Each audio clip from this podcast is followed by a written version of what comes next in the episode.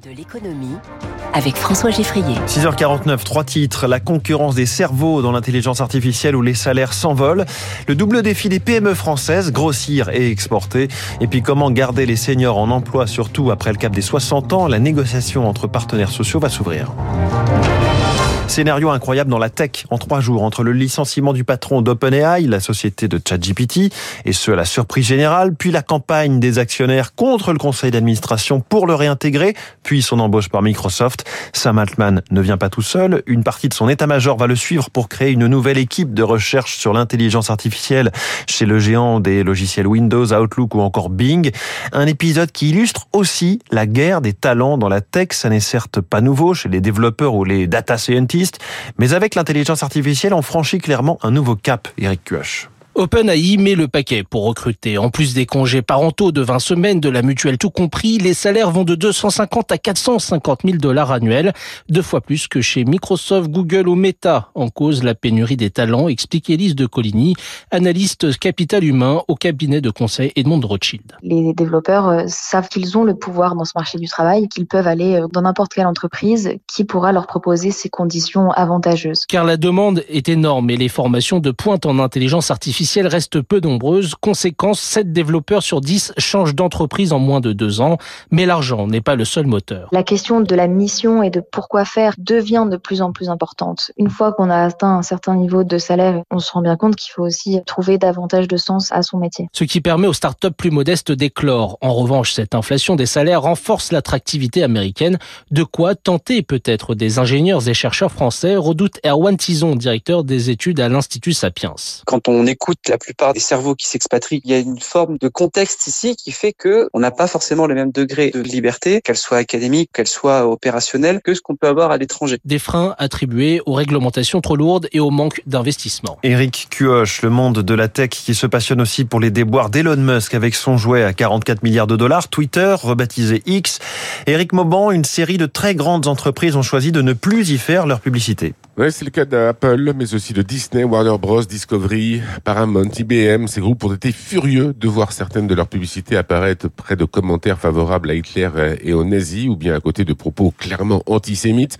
Au lieu de faire un monde honorable et de ne pas se mettre euh, à dos ses clients, eh bien, Elon Musk a brandi le droit à la liberté d'expression considérant les grands annonceurs comme des oppresseurs qui cherchent à l'entraver. Depuis plusieurs mois, l'assouplissement des règles sur la désinformation et la réduction massive des équipes de modérateurs de X ex Twitter ont fait fuir les annonceurs. Les recettes publicitaires ont chuté de 60% en un an aux États-Unis. Éric Mauban en direct. Cela relève quasiment du mystère. Pourquoi nos grands groupes sont des champions de l'export mais pas nos PME Et pourquoi nos PME ne grossissent pas pour devenir, comme en Allemagne ou en Italie, des ETI Emmanuel Macron va faire une série d'annonces ce matin. Céline Cajoulis nous en dévoile les grandes lignes. Partons du constat qu'une PME accompagnée à l'export a un taux de réussite dix fois supérieur à celle qui y va seule, le gouvernement veut donner un coup d'accélérateur sur le sujet pour que la France, comme l'Italie et l'Allemagne, devienne une championne de l'exportation et rééquilibre ainsi sa balance commerciale.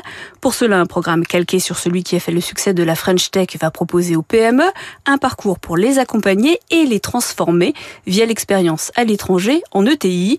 Pour y arriver, il y a quatre priorités.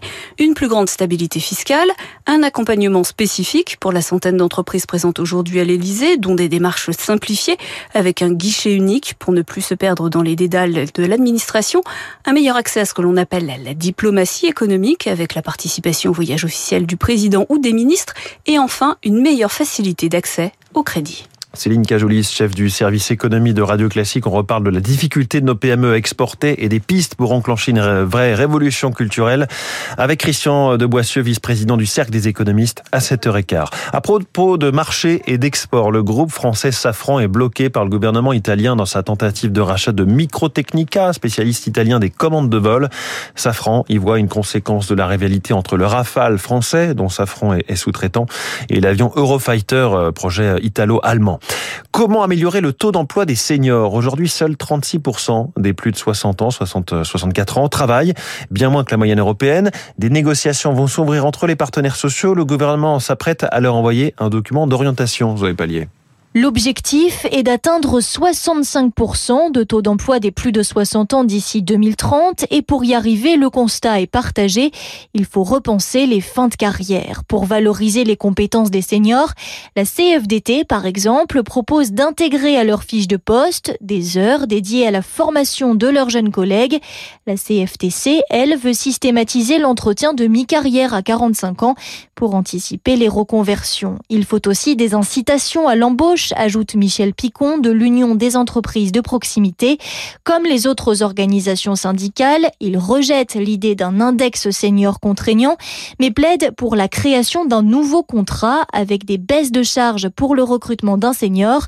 Ça a peu de chances d'aboutir, pointe un syndicaliste, car nous ne pouvons pas créer de dépenses sans les compenser.